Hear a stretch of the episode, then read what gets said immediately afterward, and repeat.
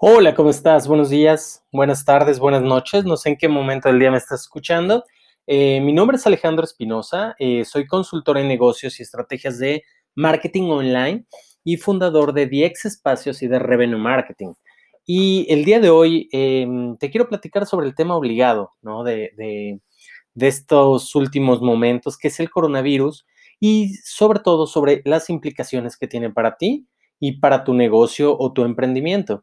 Y del mismo modo también te voy a estar compartiendo eh, diversos consejos eh, para que tu empresa, tu emprendimiento pueda sobrevivir estos siguientes meses. ¿Ok? Eh, bueno, dicho esto, pues empezamos. como sabes, el tema del coronavirus en este momento está prácticamente acaparando todos los titulares y no solamente eso, sino que tiene pues prácticamente paralizada, eh, no sé, yo diría que en un 60-70%, pues prácticamente la actividad económica de todo el mundo. Y esto, por supuesto, genera, mm, eh, pues, eh, genera, está generando y va a generar, em, pues, una serie de situaciones bastante complejas em, para todas las personas. Vaya, si tú eres un emprendedor, si tú eres un, un empresario que tiene una pyme en cualquier parte del mundo, en realidad pues eh, lo vas a estar padeciendo, si no es que ya lo estás padeciendo, porque obviamente la actividad económica se frena, la, actividad económica se ralentiza. ¿Por qué? Porque las personas al final del día nos encontramos eh, pues en cuarentena, no salimos más que a consumir absolutamente lo necesario. Entonces, bueno, esto es eh, una consecuencia obvia, ¿no? ¿Qué sucede, por ejemplo, cuando este tipo de situaciones pues suceden? Eh, prácticamente no existe un intercambio de, dinero, no existe un flujo del dinero, no hay un intercambio de bienes como tal, entonces, eh, vaya, no, no, hay, no hay liquidez allá afuera, ¿no? El dinero como tal, el dinero sentado en el banco, el dinero debajo de tu colchón, el dinero que tienes en tu cartera, al final del día no es más que papel.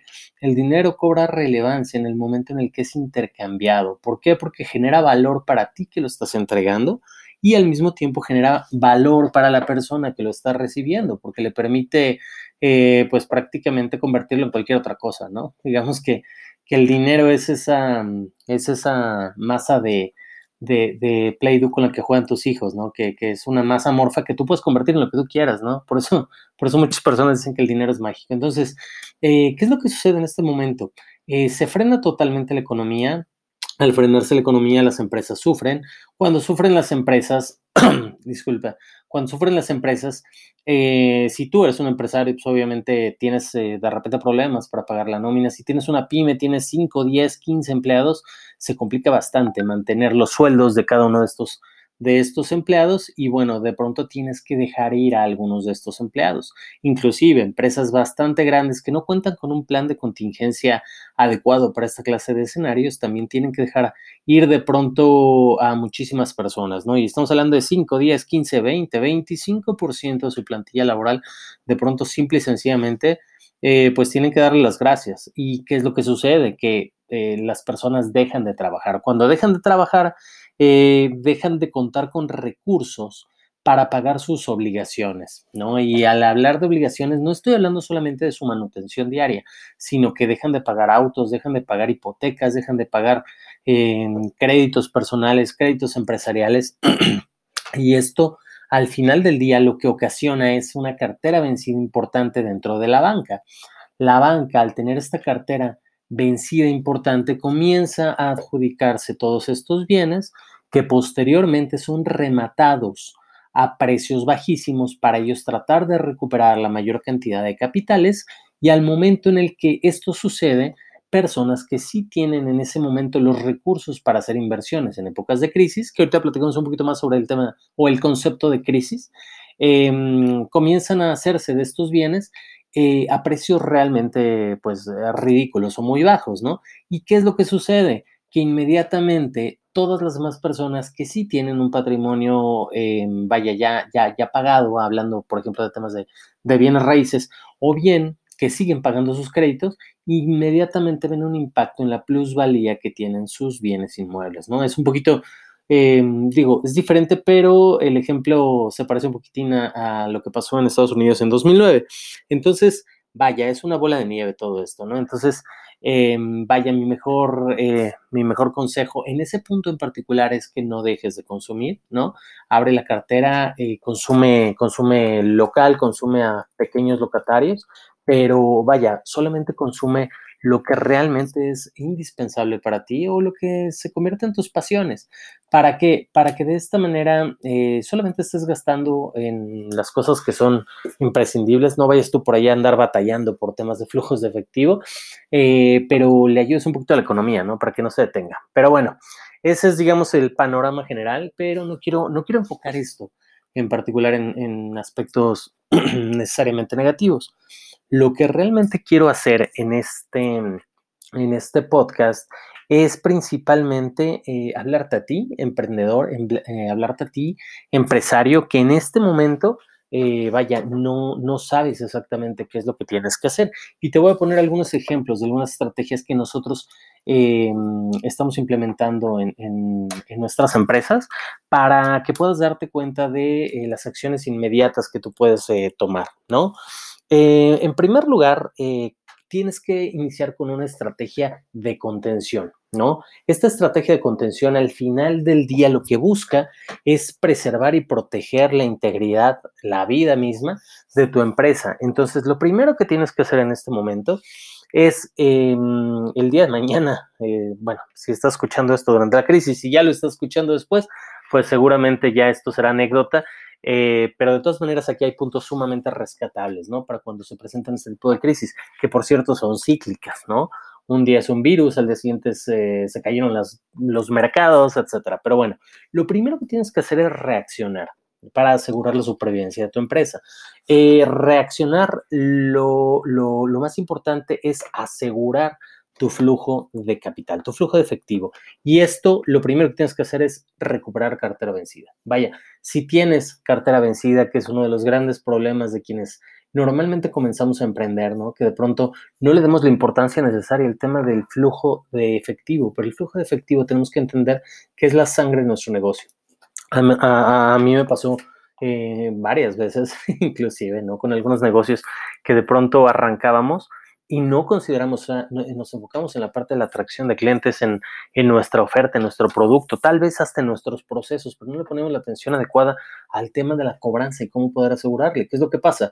Que tú estás trabajando, trabajando, trabajando, que tú te estás desgastando y al final del día tú no estás viendo ese resultado tangible en tu cartera, porque sí, los números dicen que estás teniendo números positivos, tu cartera dice que tienes números negativos, ¿no? Y al final del día ahí existe algo que se llama costo financiero, porque tú sí tienes que cumplir con nóminas, tú sí tienes que cumplir con rentas, tú si te atrasas en alguno de los pagos te genera un interés que si eventualmente recuperas esta cartera vencida, eh, te pongo un ejemplo, recuperaste 10 pesos, pero bueno, de esos 10 pesos tú ya le tienes que pellizcar el interés que te generó el no haber cumplido con las obligaciones, eh, vaya, en tiempo que tú debiste haber cumplido. Entonces, hay un costo financiero importante ahí. Entonces, lo primero que tienes que hacer es, uno, recupera cartera vencida a como de lugar, ¿ok? Ahora, segunda, digamos que consideración, ¿no? Em, ante este tipo de, situaciones, es normal que tú pierdas clientes. Es tan sencillo como algo así pasa y el día siguiente invariablemente vas a recibir una llamada de un cliente que entró en pánico y te dice, ¿sabes qué? En este momento no, cancelamos todo, cancelamos el, proyecto, cancelamos la construcción, cancelamos el servicio, cancelamos lo que sea, ¿no? ¿Por qué? Justamente porque entran en pánico y no tienen un plan de contención ante crisis como este que tú ahora vas a tener, ¿no? Entonces, eh, hasta la idea, vas a perder clientes, eso es indudable. Entonces, los clientes que te queden, ¿no? Que yo estimo en una crisis de este tamaño debe de ser entre un 40 y un 60, 70%, dependiendo dependiendo el, la industria en la que tú te encuentres, eh, pero los clientes que te queden, tienes que pensar en una estrategia de retención. Esta estrategia de retención puede incluir, eh, vaya, ponerse proactivo con ellos, ¿no? Inmediatamente tomar acción, ser proactivo y eh, sentarte con ellos para ofrecerles o para, vaya, presentarles un plan de contingencia ante esta situación para ellos. Vaya, tú te estás preocupando por ellos y estás garantizando que tu producto o servicio em, no se va a convertir en una carga para ellos, sino que al contrario, se va a convertir en un aliado para tus clientes para que en este momento ellos encuentren el valor de continuar con tu servicio, con tu producto. ¿Ok? Entonces, eh, paso número uno, recapitulando, es recupera cartera vencida. El paso número dos es una estrategia de retención de clientes. Ahora, en una situación como esta, el tema de la adquisición de nuevos clientes, eh, si tu modelo de negocio no contaba con una estrategia adecuada, principalmente eh, una estrategia digital de captación de clientes, va a ser un poco complicado que tú puedas en este momento implementar, eh, digamos, en, una o dos semanas, una nueva estrategia de captación de clientes para los productos o servicios que tú estabas vendiendo de la manera en la que tú los estabas vendiendo. ¿Por qué? Pues porque simple y sencillamente las condiciones cambiaron, ¿no? Por ejemplo, ahorita, pues todo el mundo está en su casa, ¿no? Imagínate que tú eres un, eh, pues tú eres una empresa mm, o tú eres una de estas tiendas enormes que venden pisos, azulejos y todo esto, eh, tienen un, piso de venta gigantesco de 2.000 metros cuadrados que en este momento luce como una bodega desierta porque absolutamente nadie se parar allá, ¿no? Entonces, vaya, no puedes hacer absolutamente nada en ese punto para volver a adquirir clientes, aunque pongas eh, música y decanes afuera con, altavoces eh, pidiendo a la gente que entre, en este momento no van a entrar. Entonces, olvídate de esa parte en este momento. Ahora bien, ya te defendiste ante esta situación y sobre todo defendiste, obviamente, el flujo em, de, de, efectivo que tú puedes llegar a tener. Eh, vaya, es, tu sangre, ¿no? Entonces, ¿qué viene ahora? Lo más importante es tener eh, o poder hacer un replanteamiento y una reestructuración de tu modelo de negocio.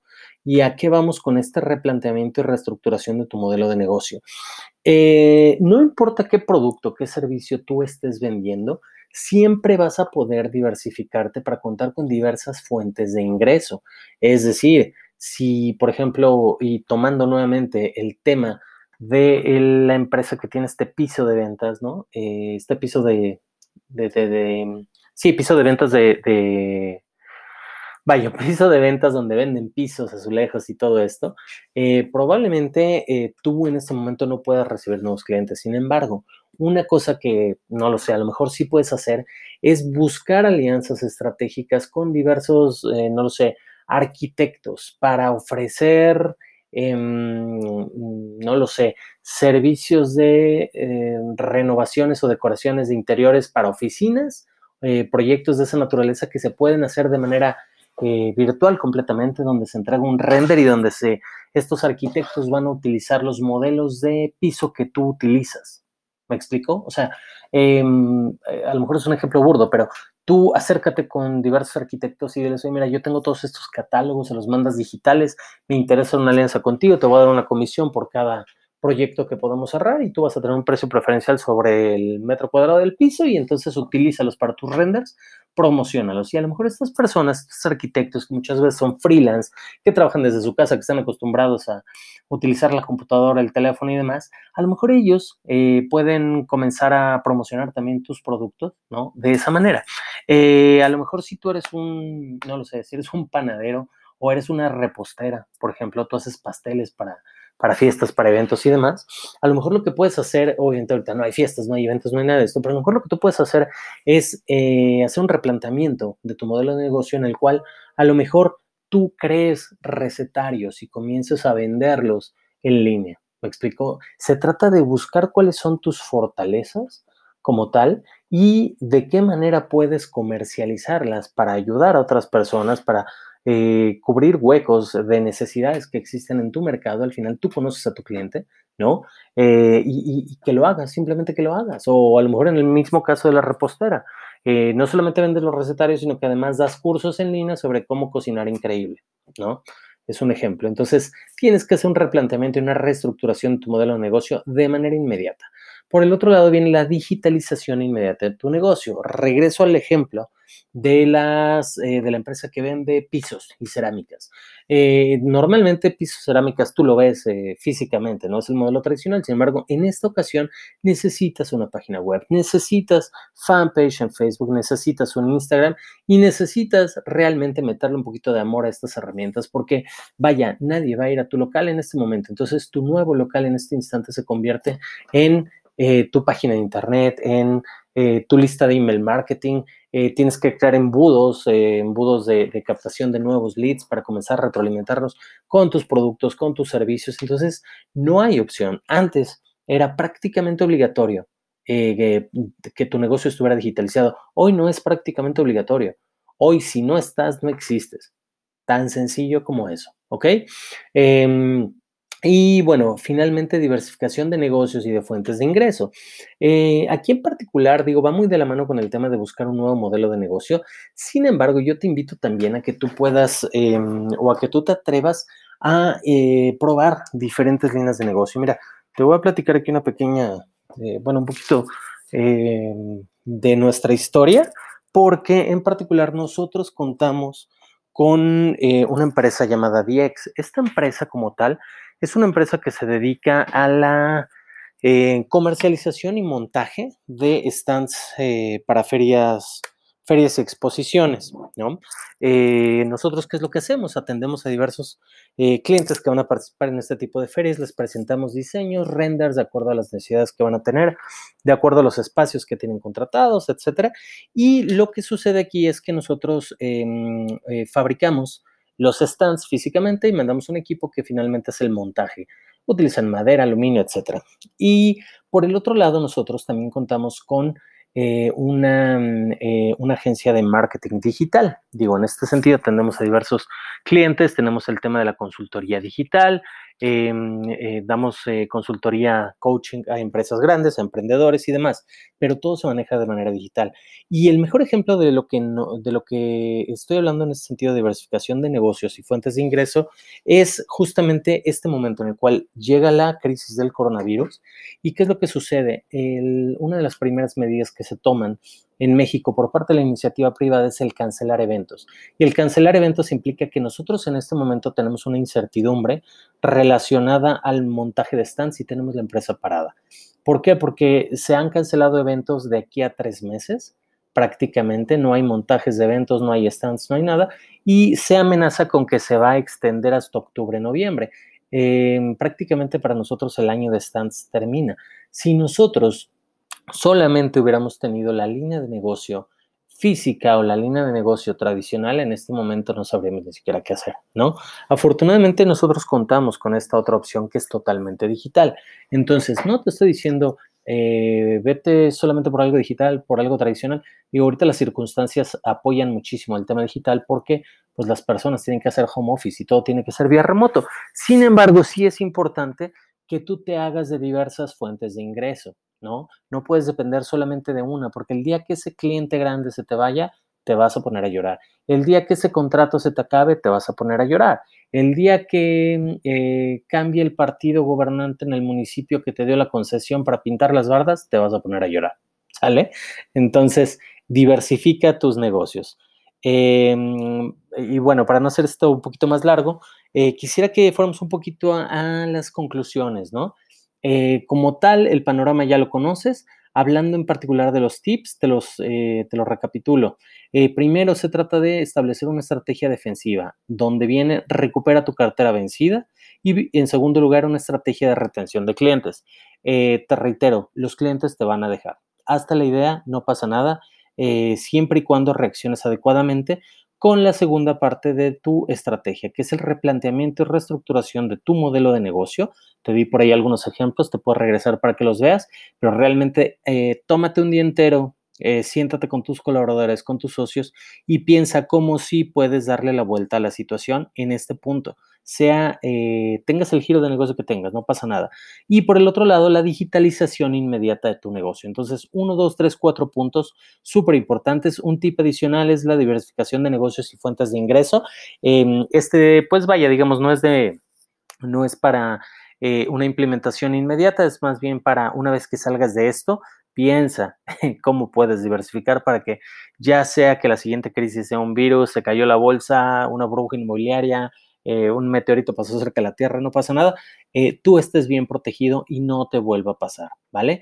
Y bueno, finalmente quiero invitarte a que esto lo veas más bien como una oportunidad. Em, al final del día, ese, esa, vaya, lo que te voy a compartir, yo se lo platico a todo el mundo, ¿no? Para mí, eh, la definición de una crisis no es eh, necesariamente negativo. Normalmente escucho una crisis y te espantas, dices, ¿qué va a pasar? Pero ese qué va a pasar es realmente miedo y es una incertidumbre. Justamente eso, no sabes qué va a pasar y, las personas, eh, pues nuestra naturaleza, a los seres humanos nos gusta sentirnos seguros. Cuando no sabemos qué va a pasar, eh, sentimos este miedo de que puede pasar algo malo, ¿no? Eh, sin embargo, cuando no sabes qué va a pasar, lo que tienes adelante es la posibilidad. Entonces tú decides si esa posibilidad es negativa o positiva. Entonces, realmente una crisis es un evento neutro. Eh, el dinero, por ahí escuché el día de ayer, el dinero no se va a Marte, el dinero simplemente no se desaparece, no se va a Marte, no, no se lo traga la Tierra, el dinero simplemente va a cambiar drásticamente de unas manos a otras. Entonces espero que sean las tuyas, siempre y cuando eh, veas esto como una oportunidad, ubica las áreas de oportunidad, eh, platica con tu gente, escucha tu mercado y escucha sus nuevos dolores para que tú seas el primero en alzar la mano y decir, ven, yo so, no pasa nada, ¿vale? Espero que todo esto te haya ayudado muchísimo. Eh, te repito mi nombre, me llamo Alejandro Espinosa. Me puedes encontrar en redes sociales. Estoy en Facebook, estoy en Instagram como Alex Espinosa, Espinosa con S las dos, punto EM, eh, me encuentras en Facebook, me encuentras en Instagram. Eh, como te había comentado en la introducción, voy a estar tratando de subir tres capítulos a la semana. Eh, ahorita tuve un delay de una semana justamente por este tema del coronavirus, pero ya estamos por aquí. Ya tengo bastante programación para, con contenido súper interesante que espero que te, ayude muchísimo. Ahorita nada más fue necesario iniciar con este tema del coronavirus, pero poco a poco vamos a comenzar a liberar contenido relacionado con finanzas, relacionado con marketing digital, negocios, mentalidad y cualquier otra cosa que se me vaya corriendo por el camino. Te agradezco mucho. Si te gustó el podcast, por favor, compártelo con alguien. Em, eh, suscríbete para que te avisen cada vez que salga uno nuevo y nos vemos en el siguiente. Cuídate mucho.